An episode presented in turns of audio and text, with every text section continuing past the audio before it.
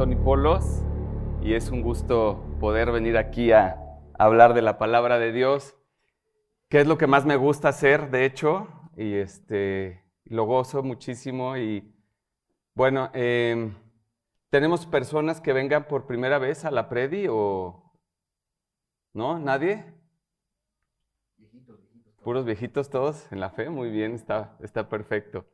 Muy bien, pues eh, como les decía, en ausencia de Gorni me invitó aquí a predicar y preparé un, mensaje eh, de mucho aliento. Dios puso en mi corazón abarcar muchas, muchas cosas de nuestra vida cristiana como para hacer un, un autoexamen, resetearnos un poco de qué estamos haciendo con nuestra vida en Cristo, cómo la estamos llevando, si estamos, eh, si estamos siendo creyentes de verdad o estamos siendo creyentes medio de pantomima de los domingos o estamos realmente teniendo una vida con frutos cuando no estamos aquí en la iglesia, cuando no hablamos con los hermanos, cuando no hablamos como creyentes, ¿no? Entonces, eh, me encanta porque eh, pues la palabra de Dios nos confronta, la palabra de Dios confronta tu manera de vivir. Cuando leemos la Biblia, cuando alguien nos habla de la Biblia, la palabra de Dios confronta tu forma de pensar, tu forma de hablar, tu forma de actuar, nos confronta y nos hace ubicarnos que somos pecadores.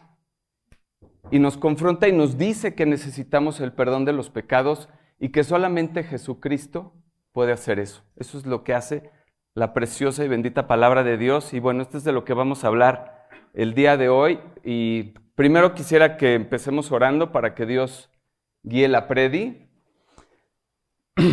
Querido Padre, te damos muchísimas gracias por este día.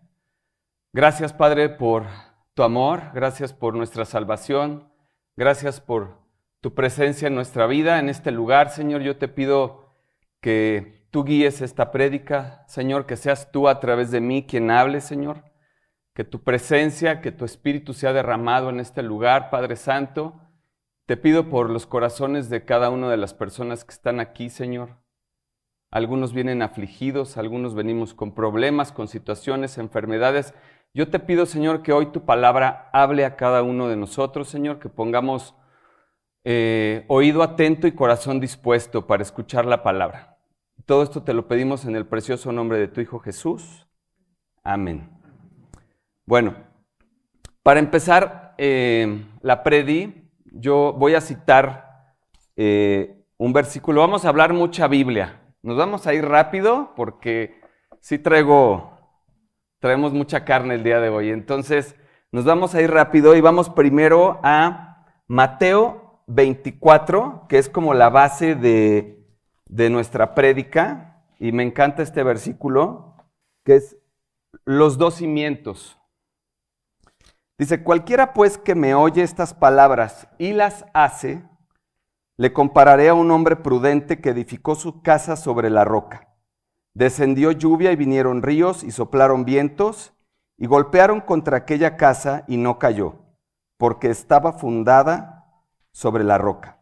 Pero cualquiera que me oye estas palabras y no las hace, le compararé a un hombre insensato que edificó su casa sobre la arena y descendió lluvia y vinieron ríos y soplaron vientos y dieron con ímpetu contra aquella casa y cayó y fue grande su ruina.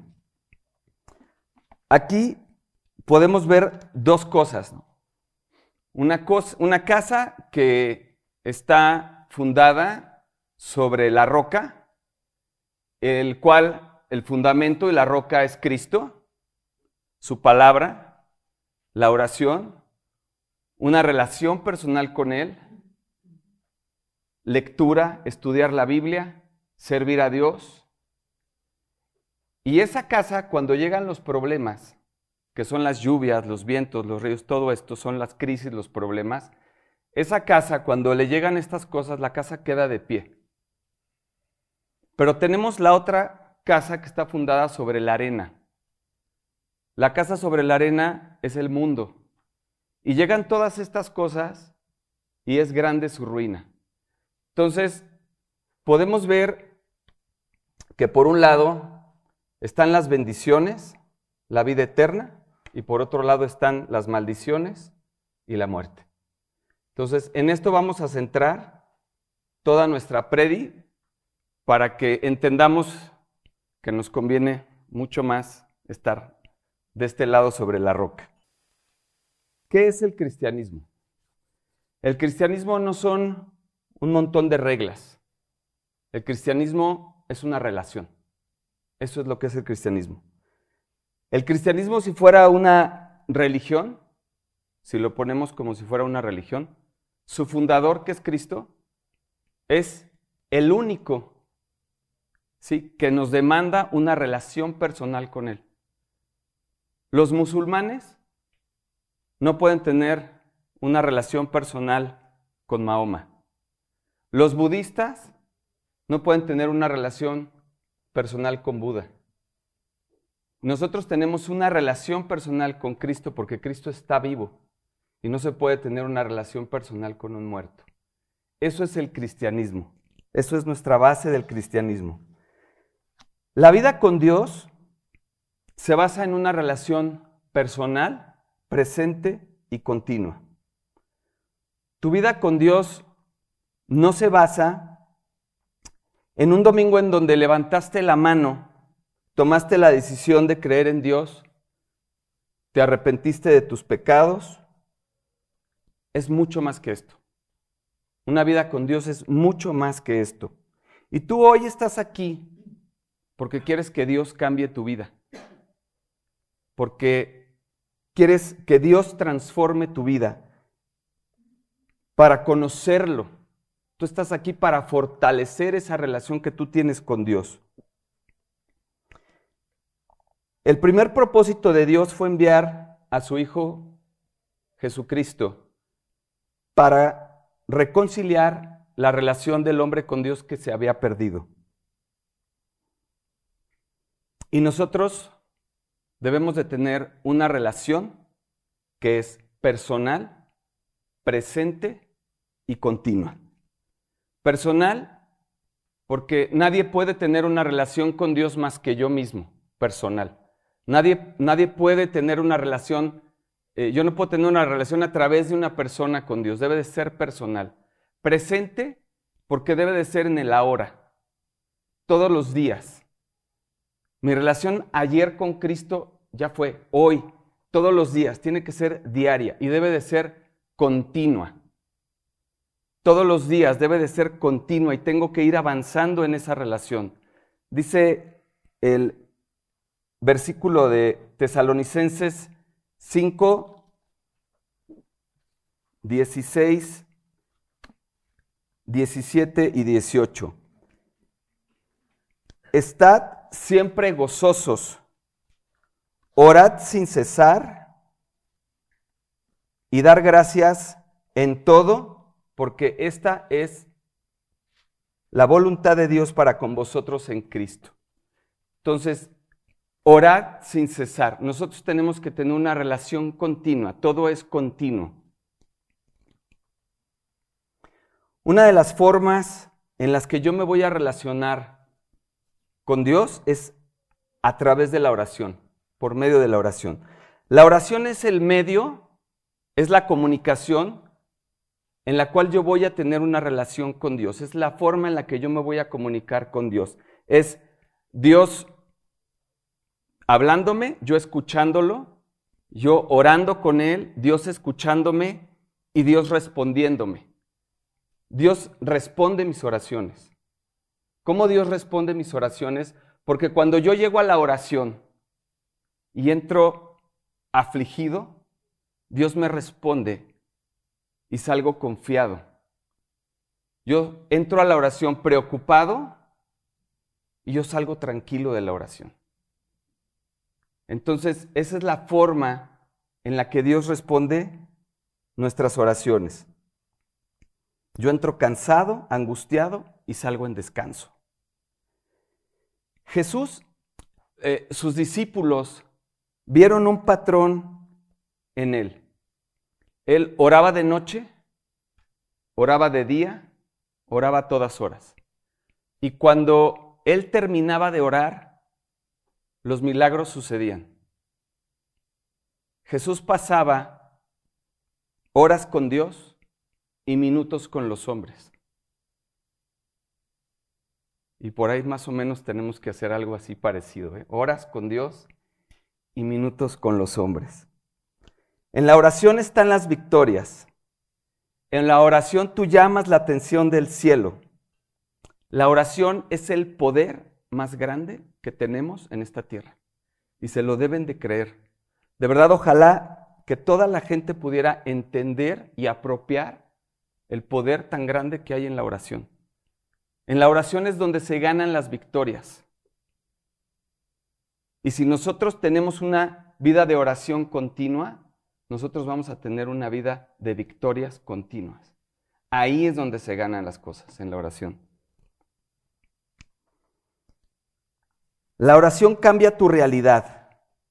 La oración te va a poner por encima del problema que tú estés enfrentando y por encima del dolor que tú estés pasando. Tú vas a la oración, entras de una forma y sales de otra. Y ahora ves la circunstancia de otra forma, de otra manera. Tú entras a la oración con una gran preocupación, ¿qué voy a hacer con esta deuda? ¿Qué voy a hacer con esta situación? Entregas a Dios y cuando sales, tú, tu perspectiva cambia. Ahora ves tú el problema de aquí hacia abajo, ya no lo ves de aquí hacia arriba. Y eso es algo que nosotros tenemos que hacer nosotros tenemos que entender que nuestro Padre Celestial es mucho más grande que cualquier problema y que cualquier problema que lo veamos lo vamos a ver desde arriba y le vamos a hacer así con el zapato. Así es como tenemos que ver nosotros el problema. La oración es el lugar donde recibes poder. Porque antes no podías porque tenías miedo. Veniste a la oración y ahora sabes que Dios camina contigo que no estás solo y ahora enfrentas toda situación y tu vida cambia. Porque buscas a Dios en la oración, su presencia es contigo y tú entiendes que Dios tiene un plan y un propósito para tu vida que es de bien y no de mal y que seguramente ese plan y ese propósito son mejores que los tuyos. Debemos tener oraciones continuas porque ahí están las victorias. Debemos tener un estilo de vida de oración. Yo como se los decía el otro día ahí en Polanco, si yo no oro un día, yo me doy cuenta. Si no oro dos días, mi esposa se da cuenta.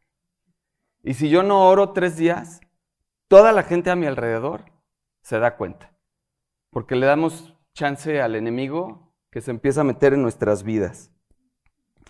La Biblia nos habla siempre de estar en oración y la gente que solo ora cuando está en una necesidad, Dios le va a poner atención y sabes qué va a pasar, que cuando tú solamente oras y buscas a Dios en tu necesidad, lo que va a hacer Dios es que siempre te va a tener de una necesidad a otra necesidad. Nosotros tenemos que orar diario, contentos, tristes, en las buenas, en las malas. Eso no tiene que ver con lo que está pasando en mi vida. Yo tengo que ir a buscar a mi Padre todos los días. La gente que no tiene una vida de oración le cuesta trabajo creer, porque la fe y la oración van juntas. Y como no hay una relación, no creen que Dios pueda hacer algo. O sea, si yo no tengo una relación con Dios, pues yo no voy a creer, yo no voy a, yo no voy a ver sus milagros, entonces yo no voy a vivir sus milagros. Pero si yo tengo una relación de oración con Él, yo voy a estar viendo milagros. Si yo tengo de verdad, si yo tengo una vida de oración continua, voy a estar viendo milagros continuos. Así es la oración y así trabaja Dios. Romanos 12, 12, 12, perdón, si me acompañan. Romanos. Romanos 12. Dice la escritura, gozosos en la esperanza, sufridos en la tribulación, constantes en la oración. Sea más claro ni el agua, ¿eh? Nadie que es constante en la oración le falta fe. La gente que le cuesta trabajo creer es porque tiene un problema de una vida sin oración. La gente que no puede creer, que no sabe creer, es porque no tiene una vida de oración. Yo, yo les pregunto el día de hoy a ustedes, entre tantas preguntas que les voy a hacer hoy, ¿cómo está tu vida de oración? Si estás orando, le estás dando el primer momento del día a Dios para orar. Solo oras en la mañana, no oras al mediodía, no oras en la tarde, en la noche. Acuérdense que dice la escritura que el diablo anda como león rugiente buscando a quien devorar. Entonces nosotros tenemos que protegernos siempre con la oración. Decíamos que la fe y la oración van juntas. Como yo le creo a Dios, yo lo voy a obedecer y voy a cumplir su voluntad. Dios es un Dios de amor y es un Dios de propósitos. No es casualidad que tú estés aquí o que yo esté aquí el día de hoy. Y a lo mejor tú me vas a decir, pero pues tú qué sabes, Tony, ¿no? De mi vida, ¿no? A lo mejor estoy viviendo una vida muy problemática, a lo mejor estoy pasando momentos muy difíciles, pero déjame decirte que Dios sí tiene un plan para ti.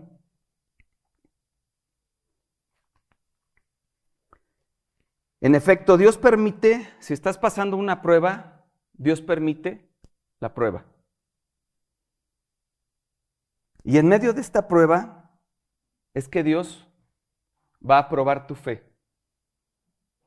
La fe de cada uno de nosotros va a ser probada, dice la Escritura, que vamos a ser probados como el oro. Vamos a ser pasados por el fuego para ser probados como el oro. Y es con fe que tú vas a pasar ese proceso.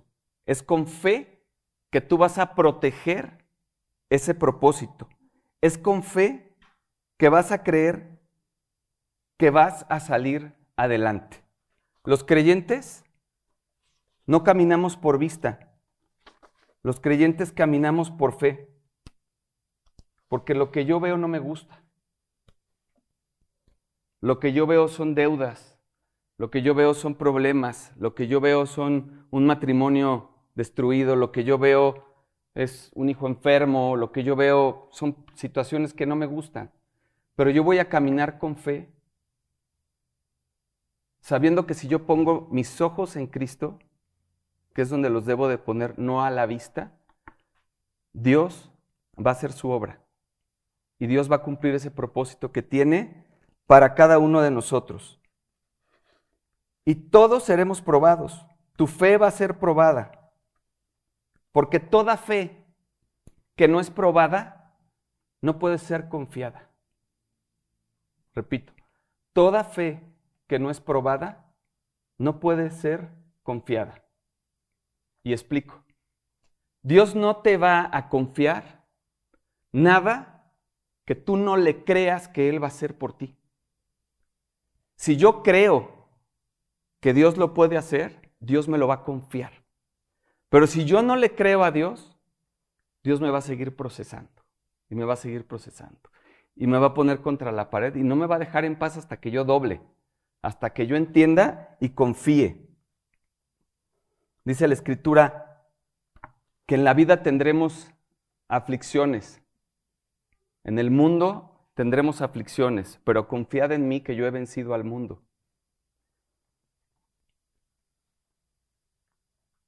¿Cómo está tu fe en estos días? Dios escucha fe.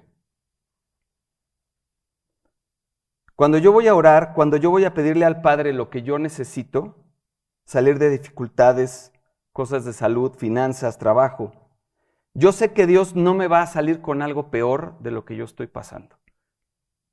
Yo tengo la seguridad de que Dios me va a salir con algo mucho mejor de lo que yo estoy pasando. Créele a Dios, porque cada vez que tú crees estás protegiendo tu propósito. Tu Dios es mucho, pero mucho más grande que tu prueba.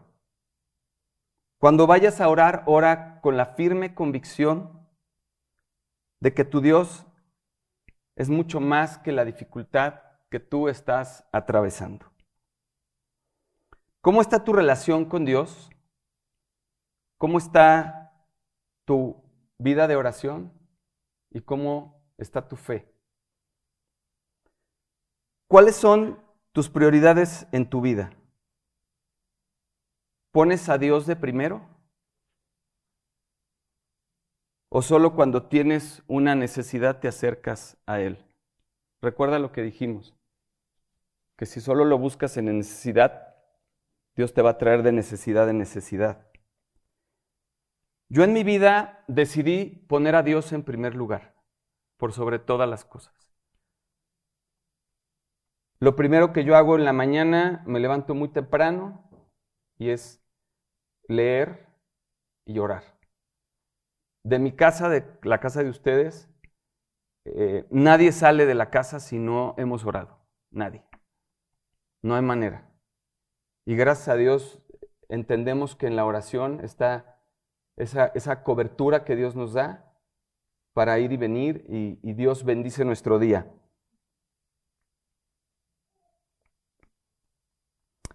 Vamos a Mateo 6, del 31 al 33, por favor. Mateo 6, del 31 al 33. Dice, porque los gentiles, no, perdón, no os afanéis pues diciendo, ¿qué comeremos o qué beberemos o qué vestiremos? Esos son los afanes de los incrédulos. Porque los gentiles buscan todas estas cosas, pero vuestro Padre Celestial sabe que tenéis necesidad de todas estas cosas. Mas buscad primeramente el reino de Dios y su justicia, y todas estas cosas os serán añadidas. Dice, dice el versículo, buscad primeramente. Primero es igual a primero en tiempo, primero en orden y primero en importancia. Yo le voy a dar a Dios mi primer segundo desde que amanezco, mi primer tiempo. Lo voy a poner siempre en primer orden, hasta arriba, y va a ser lo más importante en mi vida. Así tenemos que seguir lo que dice la Escritura. No, no es una petición de Dios, es un mandamiento de Dios, poner primeramente. Dice la escritura, poner primeramente a Dios y todo lo demás vendrá por añadidura. Pero a veces ponemos las añadiduras primero y luego a Dios. Le damos a Dios el segundo lugar y ponemos primero eh, la preocupación, el estudio, el gimnasio, el esto, el otro, el trabajo, eh, la enfermedad la ponemos primero y luego ponemos a Dios. Entonces debemos de poner primeramente el reino de Dios y todo lo demás será por añadidura. Dice, buscar primeramente.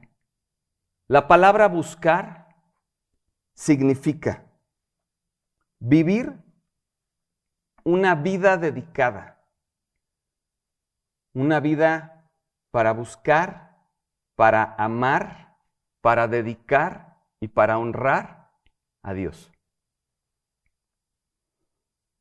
El Padre sabe, dice la Escritura, que tenemos necesidad de todas estas cosas.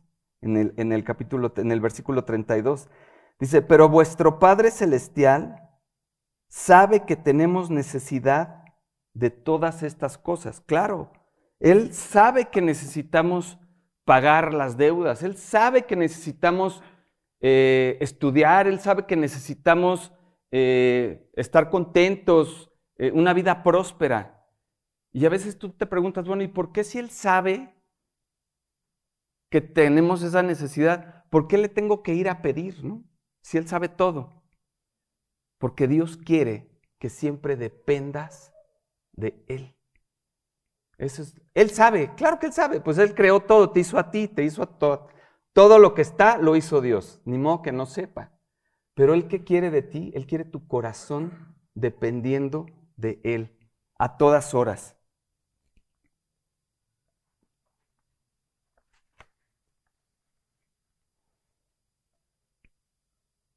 ¿Pones a Dios de primero?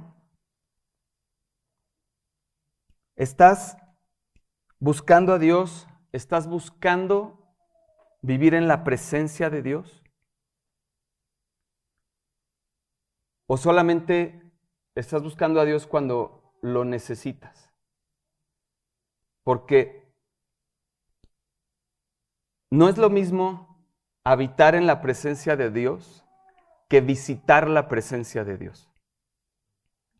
El que visita la presencia de Dios es aquel que no habita al 100% en Dios. El que visita la presencia de Dios es aquel que lo busca cuando quiere y lo usa como su juguete. Pero el que verdaderamente habita en la presencia de Dios es aquel que vive quebrantado, sabiendo que tiene a Dios en su vida y que si tiene a Dios, lo tiene todo. Ese es aquel que vive en la presencia de Dios. ¿Buscas vivir en la presencia de Dios o solamente lo usas cuando lo necesitas? Dios dice, quiere que dependas de mí. La Biblia me encanta porque te garantiza que si buscas primeramente a Dios, todas las cosas van a ser añadidas. Entonces a veces no entendemos, pero ¿por qué no lo busco primeramente? Si me está prometiendo, es una promesa. Y Dios no es deudor, a nadie le queda de ver. Dice la escritura, todas las cosas van a ser, te van a ser añadidas. Entonces, qué importante es que entendamos y que no pasemos los versículos así nada más como, ya leí, ya acabé, sino hay que meditar en ellos. Busca, edifica una vida de adoración diaria, que todo lo que hagas traiga valor a tu Padre Celestial. Que toda decisión sea para agradar al Padre y no para agradar al, al hombre. Honralo, valóralo, dale lo mejor a Dios. Debemos poner a Dios en primer lugar, debemos creerle a Dios y debemos de obedecer a Dios. Porque obedecer es creer y creer es la fe. Y la fe es lo que provoca el favor de Dios en mi vida. Cada vez que tú obedeces, estás usando fe y la fe mueve al cielo. Vamos a ver una historia que me encanta en Segundo de Reyes, Segunda de Reyes 4 del 1 al 7. Una mujer de las mujeres de los hijos de los profetas clamó a Eliseo diciendo, tu siervo mi marido ha muerto, y tú sabes que tu siervo era temeroso de Jehová, y ha venido el acreedor para tomarse dos hijos míos por siervos. Y Eliseo le dijo, ¿qué te haré yo? Declárame qué tienes en tu casa. Y ella dijo, tu sierva ninguna cosa tiene en casa sino una vasija de aceite. Él le dijo, Ve y pide para ti vasijas prestadas de todos tus vecinos, vasijas vacías, no pocas. Fíjense ahí, ¿eh? está la clave, no pocas. Entra luego y enciérrate tú y tus hijos y echa en todas las vasijas, y cuando una esté llena, ponla aparte. Y se fue la mujer y cerró la puerta, encerrándose ella y sus hijos, y ellos le traían las vasijas, y ella echaba del aceite. Cuando las vasijas estuvieron llenas, dijo a un hijo suyo, tráeme aún otras vasijas. Y él dijo, no hay más vasijas. Entonces cesó el aceite. Vino ella luego y lo contó al varón de Dios, el cual dijo, ve y vende el aceite y paga a tus acreedores, y tú y tu hijo vivid de lo que quede.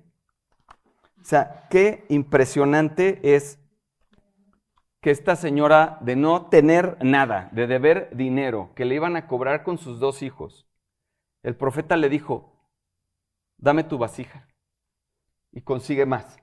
No pocas, muchas, las que haya. Y qué impresionante es que lo que veníamos diciendo, obedecer es creer. La mujer obedeció al profeta, le creyó al profeta, creyó en que todas las vasijas iban a ser llenas de aceite. De estar quebrada, de tener que pagar con sus hijos, pagó y todavía les sobró para que sigan viviendo de ellas. O sea, qué increíble, ¿no? ¿De dónde, ¿De dónde sale esta empresa? Porque esto ya es una empresa, ¿no? O sea, de la obediencia. Creer es obedecer. Y al que cree, todo le es posible. ¿Qué es la obediencia? La obediencia es la sumisión a una autoridad de forma voluntaria. Eso es lo que quiere decir obediencia. Es la sumisión a una autoridad por elección voluntaria. Y cuando tú te sometes, Dios se compromete. Cuando tú te sometes, Dios se compromete. Cuando yo me someto a hacer la voluntad de Dios, Dios me está viendo y Él automáticamente se va a comprometer conmigo. Es como, como los que somos papás con, con un hijo tuyo. Si tu hijo obedeció tu voluntad y luego viene y te pide que le compres un chicle, pues tú te comprometes, no le puedes decir no, o sea, sacó buenas calificaciones, ya me comprometí con él, le dije, oye, si tú haces, como dice aquí la escritura, si me obedeces, tendrás bendiciones. Entonces ahí es cuando estamos comprometidos. Dios está comprometiendo y yo voy a comprometer a Dios en la obediencia. Yo les garantizo que si obedecemos a Dios, todo lo que le pidamos,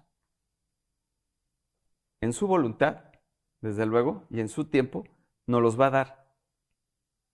Dios se compromete a cumplir sus promesas. La obediencia te califica para recibir las bendiciones de Dios. Obedecer va a acercar el favor de Dios a tu vida. Desobedecer va a alejar, por lógica, el favor de Dios de tu vida. Es hacer lo que Dios manda cuando Él lo manda y como Él lo manda. Obediencia tardía es desobediencia. Obedecer 95% y desobedecer 5% es desobediencia. La obediencia hace tus años días y la desobediencia hace tus días años. explico. El pueblo judío tardaba ocho días de Egipto a la tierra prometida. Se tardó 40 años por desobedecer. Sus días en desobediencia se hicieron años. La obediencia hace tus años días. A lo mejor algo que Dios tenía para ti en tres años y Dios está viendo tu forma de vivir obediente, haciendo la voluntad de Dios, y Dios recorta el tiempo y te lo entrega cuando menos lo esperes.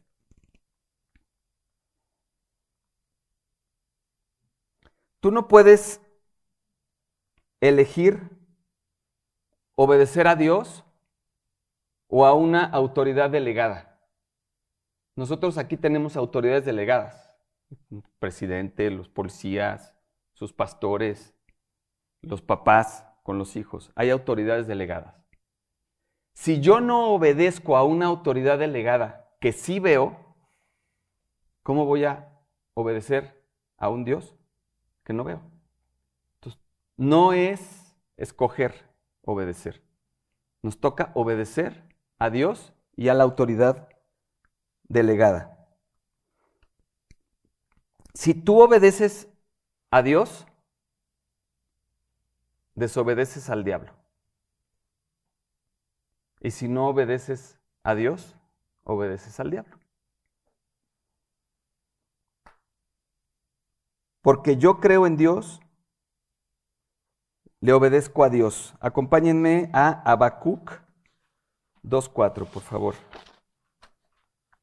Dice, ¿ya lo tienen? ¿Ya? He aquí que aquel cuya alma no es recta, se enorgullece, mas el justo por su fe vivirá. Dios nos habla aquí a través del profeta y Dios no estaba dando una opción, estaba dando un mandamiento. Dice, mas el justo por su fe vivirá. Cuando Dios nos da un mandamiento, lo hace con la revelación del futuro, donde Él sabe que solamente eso va a funcionar. Dios te revela el futuro porque sabe que sí va a funcionar. Si no, no te revela nada.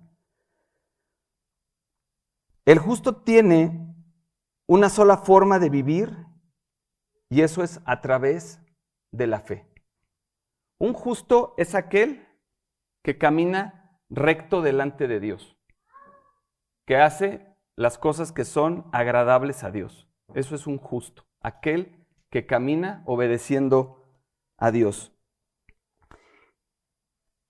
El justo vive a través de la fe, no es una opción. Hoy en día las personas usan la fe como una llanta de repuesto. La usan por si hay algún problema, que en sus fuerzas ya no pudieron, entonces sí recurro a Dios y uso la fe como una llanta de repuesto. El justo debe vivir por la fe. Es una necesidad vivir por fe. Y cuando algo se convierte en una necesidad, no es una opción. Es una necesidad. La fe es la habilidad de creerle a Dios. Y la tradición no es lo que nos lleva a creerle a Dios. La opinión de los hombres tampoco es lo que nos va a llevar a creerle a Dios. La única forma de creerle a Dios es por la fe y por eso es que es una necesidad. No tengo opción, necesito creerle a Dios. La fe es lo que conecta al hombre con el cielo y las crisis nos van a revelar en quién creemos o en qué creemos. Cuando estamos en, medio de una crisis, ahí es donde nosotros vamos a recurrir a la fe. Dice que el justo por la fe vivirá. Y un hombre justo no significa un hombre perfecto.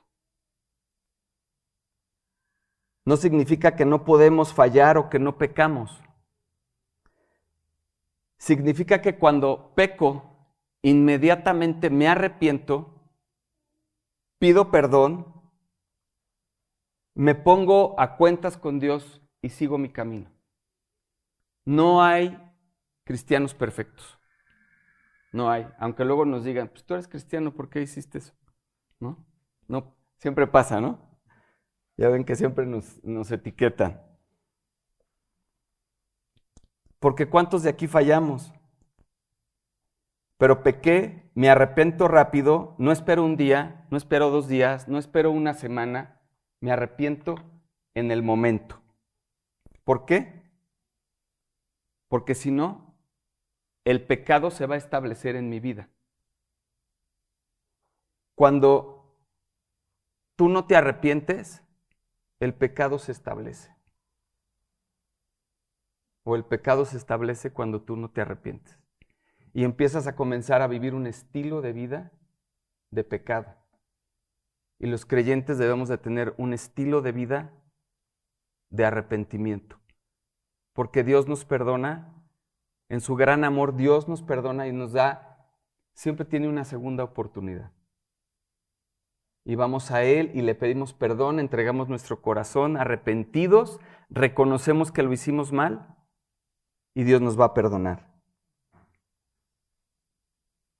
¿Qué es el arrepentimiento? El arrepentimiento es caminar hacia una dirección. Digamos que yo camino hacia esta dirección. Voy, eh, voy en sentido contrario, no voy bien. Y hago una vuelta en U que me dirige a mi Padre Celestial. Eso es arrepentirme. Hacer lo que estoy haciendo malo, me doy cuenta y me arrepiento. No miro ya para atrás, sino hacia adelante a buscar a Dios. Obedecer no es una opción. Y la pregunta es, ¿has hecho la decisión de obedecer? ¿Tienes en tu vida una vida de obediencia como estilo de vida? Me gustaría que aquí empezáramos a hacer como un autoexamen, cada uno de sus vidas, cómo estamos viviendo cada uno nuestra vida, nuestra relación con Dios, nuestra vida de oración, si ponemos a Dios primero, eh, si nos arrepentimos de nuestros pecados, si estamos viviendo con fe. ¿Estamos viviendo de verdad una vida cristiana? Porque todo lo que hemos visto, esto es vivir en Cristo. Todo lo que he dicho ahorita, esto es vivir en Cristo. No es lo mismo vivir la vida cristiana que vivir la vida en Cristo. La vida cristiana produce motivación. Pero la vida en Cristo produce una transformación. En realidad lo que te va a hacer avanzar en tu vida es una transformación y no una motivación. El apóstol Pablo no fue motivado por Cristo, fue transformado por Cristo. Y de pasar a ser perseguidor de Cristo, llegó a ser un apóstol de Jesucristo. Si no hay Cristo en lo que estamos predicando y en lo que estamos viviendo, solo hay información y no hay transformación. Y necesitamos ser transformados. Y yo quisiera que entendamos esto muy bien porque se trata de nuestra salvación. Y nuestra salvación no está en juego, no hay precio. Tenemos que ver cómo estamos caminando. Una persona no se salva por repetir solamente una oración. Una persona se salva por arrepentirse de sus pecados y creer en el Evangelio. La evidencia de la salvación es que el Dios que te salvó está transformando tu vida a la imagen de Cristo. En segunda, no abran la Biblia, en segunda de Corintios, Pablo manda una carta a los hermanos de esa iglesia preocupado porque ellos, a pesar de que era una iglesia que tenía muchos dones, se decían cristianos, pero no estaban viviendo como cristianos. No había fruto en su conversión. Y estaban viviendo de una forma incorrecta. La evidencia de la salvación es una vida que lleva fruto. Esa es la evidencia de la salvación. Yo no puedo ver tu corazón por dentro, pero sí puedo ver cómo vives tu vida. Sí puedo ver cómo ves a las personas, sí puedo ver cómo sonríes, sí puedo ver tu ánimo, tu actitud, cómo te comportas con tu esposa, cómo te comportas con las personas a tu alrededor, cómo ayudas a tu prójimo o cómo haces todo lo contrario. Dice la escritura que por sus frutos los conoceréis. Antes de conocer a Cristo, una persona ama el pecado. Después de conocer a Cristo, una persona aborrece el pecado. Antes de conocer a Cristo, una persona aborrece la justicia. Y después de conocer a Cristo, una persona ama la justicia. ¿Tú tienes un cambio en tu corazón?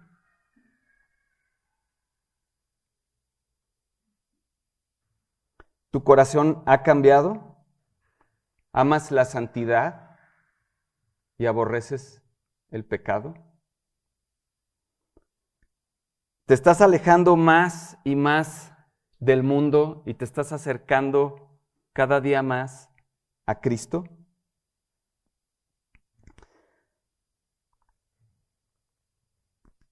Si alguna criatura está en Cristo, dice la Escritura, nueva criatura es. Acompáñenme en segunda de Corintios, por favor, 5:17.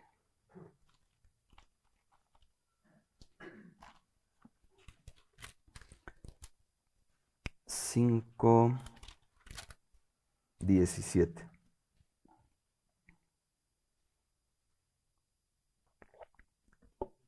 Dice la Biblia, de modo que si alguno está en Cristo, nueva criatura es.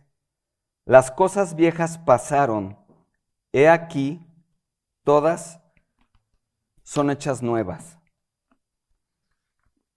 Y yo te pregunto, si las cosas viejas pasaron, ¿por qué seguimos viviendo de la misma forma que antes? ¿Por qué no ha cambiado nada? ¿Por qué sigo hablando mal? ¿Por qué sigo viendo mal a las mujeres? ¿Por qué sigo mintiendo? ¿Por qué sigo pecando? Si se supone que soy una nueva criatura. Tenemos que examinar nuestra vida. No podemos decir que somos creyentes y seguimos viviendo de la forma que antes veníamos viviendo. No ha cambiado nada en tu vida. Necesitas cambiar. ¿Ya tienes a Cristo? Necesitas cambiar. No tienes a Cristo, necesitas entregarle tu corazón. Pero si tienes a Cristo, necesitas cambiar. No puedes seguir viviendo de la forma anterior del viejo, del viejo hombre. Y decimos, Cristo es mi Dios y Cristo es mi Señor y Cristo es el Señor de mi vida. Pero Cristo sigue siendo el Señor de tu corazón. Cristo sigue siendo el Señor de tu mente, de tu boca lo que hablas, de tus ojos lo que ves, cómo actúas, de todas tus decisiones. Cristo es el Señor. Cristo quiere ser el Señor de todo esto. Él quiere ser el Señor de cada rincón de tu vida necesitamos examinarnos, revisar nuestros actos de día y de noche. Si lo hacemos eso diario, de verdad vamos a empezar a entender qué está, qué está pasando en nuestra vida. ¿eh? yo les recomiendo que hagan ese ejercicio. Examínense de día todo lo que hacemos y de noche. Para poder vivir todos nuestros días con arrepentimiento y corrección. Muchas veces pecamos en el día y pasó. Y nos acostamos y amanecemos, pero no examinamos qué hicimos. Entonces, bien importante que si yo pequé, examine mi corazón examine mi estilo de vida, ¿qué fue lo que hice? Y entonces me voy a dar cuenta, el Espíritu Santo me va a hablar y me va a decir, esto fue lo que hiciste. Corregir, necesito corregir.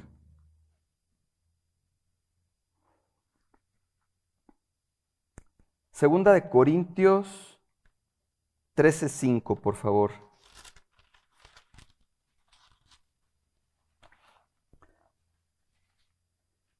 Dice la escritura, examinaos a vosotros mismos si estáis en la fe.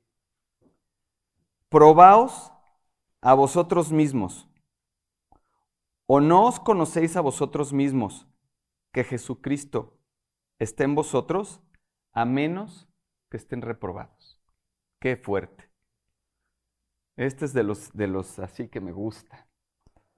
O sea, si tengo a Cristo, me está diciendo la escritura, entonces, ¿por qué estás haciendo esto? A menos que no lo tengas y estés reprobado. Qué importante es de verdad examinarnos a la luz de la palabra. Siempre aquí que está enseñando Pablo, para tener la certeza de la salvación, de una vida en Cristo, debemos examinar nuestra vida. Necesitamos revisar nuestro estilo de vida. Porque muchos creyentes, como lo decíamos al principio, vienen a la iglesia y viven de una forma. Hablan muy bonito, saludan a la gente, unos levantan las, levantamos las manos, cerramos los ojos, cantamos, alabamos y salimos de la iglesia y bueno, hay que ver con qué boquita hablamos. Y salimos de la iglesia y es volver a hacer lo mismo que antes. O nos juntamos con las personas incorrectas en la vida. Y curiosamente, si nosotros veníamos de una predicación, ¿no? Empezamos a entrar en su círculo y en su plática y empezamos a dejar de hablar como creyentes para empezar a hablar como mundanos. Porque así es. ¿Cómo estamos viviendo? ¿Somos creyentes de apariencia o somos verdaderos creyentes? Y no te digo que no te juntes a lo mejor con los mundanos, porque a veces no hay, no hay forma de evitarlo, ¿no? Pero en lugar de que tú llegues y te contamines, mejor tú llega y contamínalos. Eso es lo que debemos hacer que ellos vean que tenemos un estilo verdadero de vivir para Cristo. Que no se nos salga una mala palabra. Y la gente se da cuenta, ¿eh? A mí, mucha gente a mi alrededor en la oficina, oye, tú nunca dices groserías. Pues no, y era el rey de las groserías. O sea, no me ganaba nadie, ¿no? De 10 eran 11. Pero ahora no me sale una grosería de la boca. Y el día que se me llega a salir una porque a lo mejor ese día no oré. Este, inmediatamente me arrepiento. El Espíritu me da convicción de pecado y me convence de lo que hice, que lo que hice estuvo mal, ¿no? Necesitamos revisar nuestro estilo de vida. No hay de otra.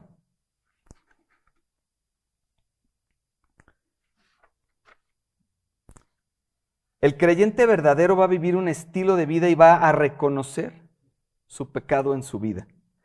Va a vivir una vida de arrepentimiento y va a practicar su confesión. O sea, cuando nosotros tenemos a Cristo en el corazón, no podemos quedarnos con el pecado. Lo tenemos que echar afuera, lo tenemos que confesar. Si no, nos, nos, nos rompe el corazón esa carga. Un creyente es una persona que vive de una forma quebrantada, que va a reconocer sus fallas y confesar sus fallas a Dios y aún a sus hermanos.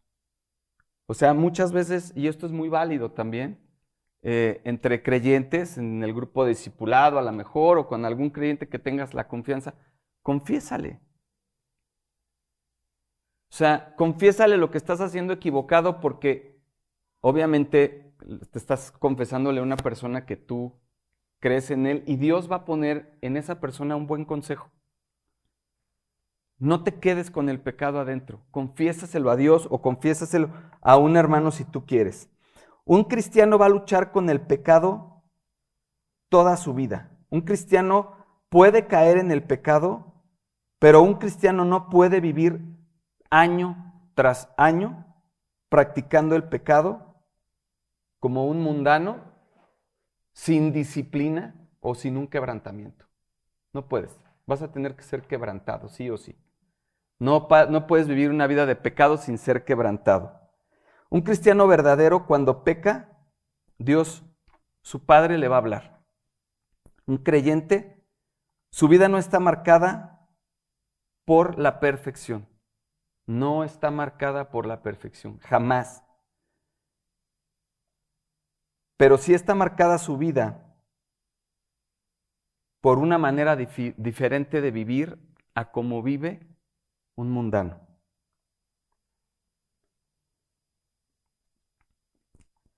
La gente dice, a veces, tengo una nueva relación con Dios.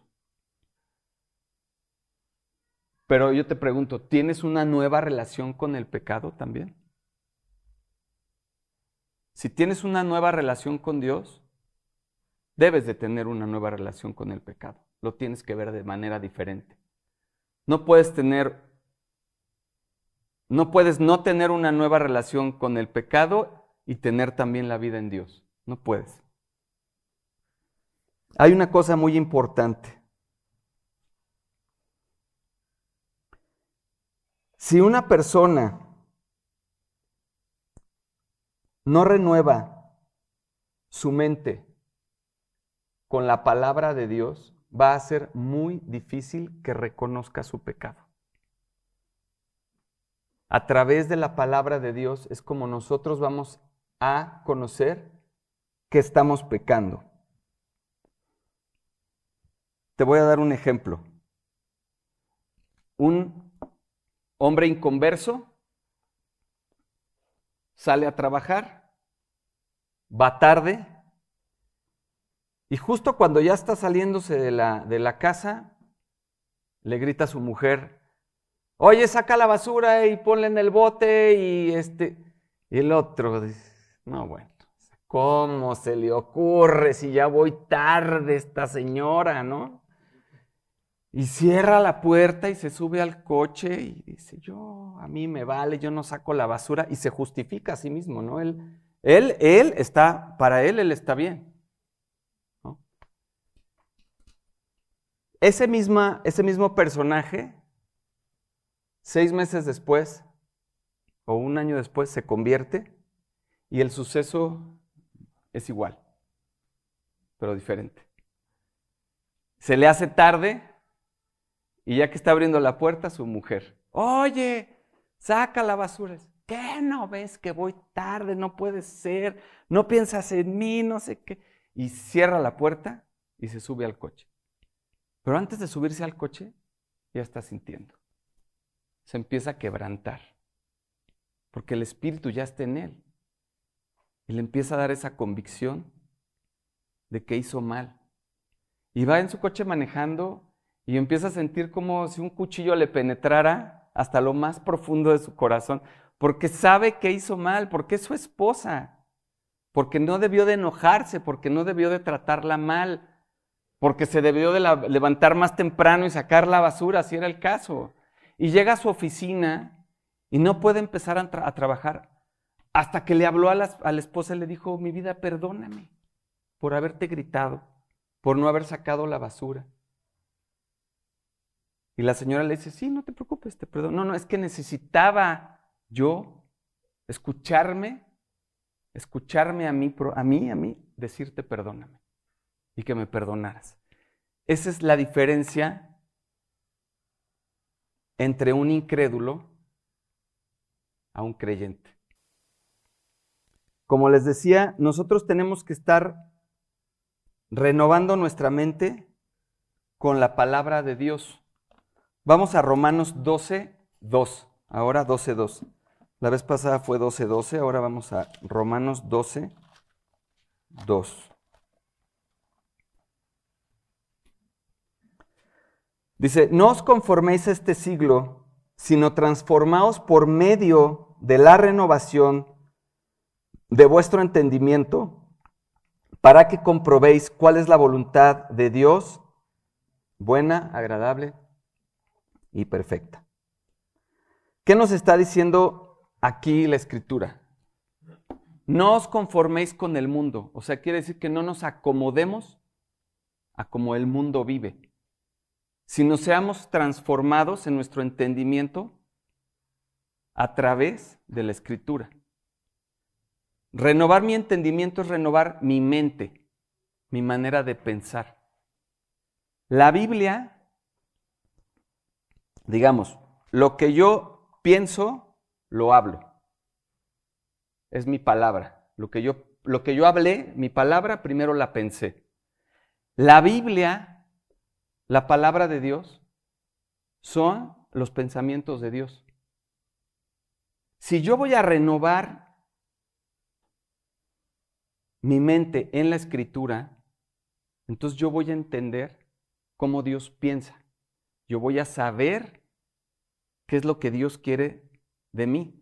Yo voy a saber qué es lo que a Dios le agrada y lo que a Dios le, desagrada. ¿Cómo voy a saber qué obedecer si no conozco la escritura? Yo tengo que ir a la palabra siempre, todos los días. Por eso es bien importante leer, porque ahí voy a renovar mi mente.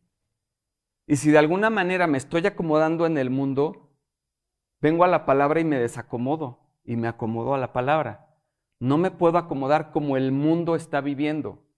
Necesito entender y saber qué es la palabra de Dios. Si yo no leo sus palabras, yo no sé lo que, él, lo que a él le agrada y lo que a él le desagrada. Y no voy a saber cómo obedecer sus mandamientos. Dice la escritura, el que me ama, obedece mis mandamientos. Y también dice, y el que dice, yo le conozco y no guarda mis mandamientos, el tal es mentiroso y la verdad no está en él. Santiago 4:4 dice, oh almas adúlteras, ¿no sabéis que la amistad del mundo es enemistad contra Dios? Cualquiera pues que quiere que quiera ser amigo del mundo se constituye enemigo de Dios. O sea, está sas, así clarísimo. Luego también tengo Mateo 7:13. Mateo 7:13, que dice, es el de la puerta estrecha. Entrad por la puerta estrecha, porque ancha es la puerta y espacioso el camino que lleva a la perdición, y muchos son los que entran por ella. Estos dos versículos son fuertes. O sea, son fuertes, son claros. Y la pregunta que sigue no es si quieres ir al cielo porque pues, todos queremos ir al cielo. ¿no? La pregunta es, después de escuchar el Evangelio, ¿quieres conocer a Dios? ¿Quieres tener una relación personal con Él? ¿O prefieres caminar por ese camino espacioso? El llamado del Evangelio es que el hombre debe arrepentirse de sus pecados creer en el, Evangelio y el que cree es salvo y la evidencia de esa salvación es una vida llena de frutos. Dios nos pide vivir o venir a Él en sacrificio propio. Jesús nos dice que tenemos que morir a nosotros mismos negarnos a nosotros mismos y seguirlo a Él como nuestro Señor. Y decimos, Cristo es mi Señor pero no me someto a su voluntad. Y decimos, Cristo es mi vida, pero tengo otros ídolos delante de Él. Y decimos, Cristo es todo para mí, pero no tengo tiempo para servirle. Y decimos también, Cristo es todo para mí, pero la dirección que llevo refleja que lo que estoy haciendo es buscar las cosas de este mundo. Si Cristo es tu Señor, Él debe de controlar todo lo que tú eres y poseer todo lo que tú eres. No debemos de ser como el mundo en nada. Lo que debemos de hacer es estudiar las escrituras para saber cómo vivir. Y lo que Dios aborrece y lo que Dios le agrada. Debemos tomar decisiones fuertes en nuestra vida para vivir un verdadero cristianismo. Tú no vayas por ese camino espacioso, porque ese camino espacioso te va a llevar a la perdición. Les invito a que cerremos nuestros ojos. Todavía no vamos a orar, pero ciérrenlos y apropien. Jesús dijo, yo soy la verdad, el camino y la vida. ¿Tú no sabes cómo sacar a tus hijos de las drogas? Hay un camino. ¿Tú no sabes cómo salvar tu matrimonio? Hay un camino. ¿No sabes cómo mejorar tu salud? Hay un camino. ¿No sabes cómo administrar tu dinero? Hay un camino. ¿No sabes cómo salir de aflicciones, ansiedades? También hay un camino. Y cuando lo encuentras, cuando le entregues tu corazón, cuando te enamores de Él, cuando decides seguirlo, Él te va a llevar a pastos verdes y aguas tranquilas. Tú no puedes caminar vagando por la vida tratando de encontrar salida para tus problemas. Hay un camino. Y Jesús es el camino. Y hoy quiero hablarte a ti que has perdido el rumbo que has perdido el norte de tu vida? ¿A ti que alguna vez entiendes que estuviste en el camino correcto pero te alejaste? ¿A ti que has cometido tantos errores, tantos que no te das cuenta que has llegado muy lejos y tienes deseos de regresar y no sabes cómo regresar? Cuando uno ha perdido el norte y tiene la lucidez de decir, yo no puedo seguir en esta dirección, no puedo seguir en esta vida destructiva, yo tengo que ir en otra dirección. Y es ahí cuando está sucediendo el milagro, y no hay milagro más poderoso del cielo que cuando uno se da cuenta de su error y se duele de su error es un punto de inicio, un punto de cambio. ¿Te estará pasando que quieres ese cambio? Que quisieras reconstruir los pedazos que te quedan de tu vida, de tu matrimonio, y recuperar la relación con tu hijo que está perdida, y recuperar el camino que Dios había trazado para tu vida. Vamos a orar. Padre Santo, te damos muchísimas gracias por este día, Señor, por este momento. Gracias porque podemos venir a ti, Señor, con un corazón arrepentido a pedirte perdón por nuestras faltas. Padre, gracias por la salvación, gracias por tu presencia en nuestra vida, Señor. Y hoy, Padre Santo,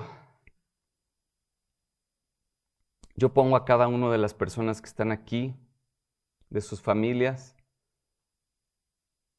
del pastor que está ausente, Señor, y su familia. Te pido que tú bendigas a cada uno de ellos, Señor. Que tú, te pido, Señor, que tú quebrantes el corazón de cada una de las personas que está aquí, Señor.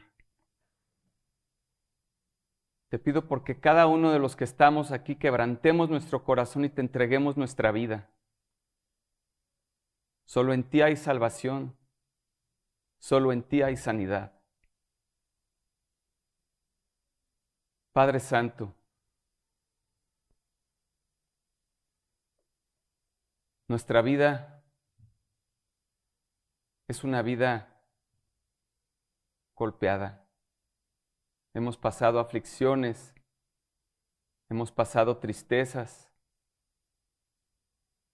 Nuestro corazón está dolido, Señor. Pero hoy venimos a ti, Padre, a entregar ese corazón, a entregarte nuestra vida, pidiendo, Señor, que tú cambies ese corazón de piedra por uno de carne. Te pedimos, Jesucristo, que tú cambies nuestra vida, que entres en nuestro corazón, que tú seas nuestro Señor y nuestro Salvador desde hoy hasta la eternidad. Guía nuestros pasos por ese camino que tú quieres que nosotros vayamos, Padre. Te entregamos el volante de nuestra vida. Padre Santo, te damos muchísimas gracias por lo que has hecho y por lo que vas a hacer en nuestra transformación. Y todo esto, Señor, te lo pedimos en el precioso nombre de tu Hijo Jesús.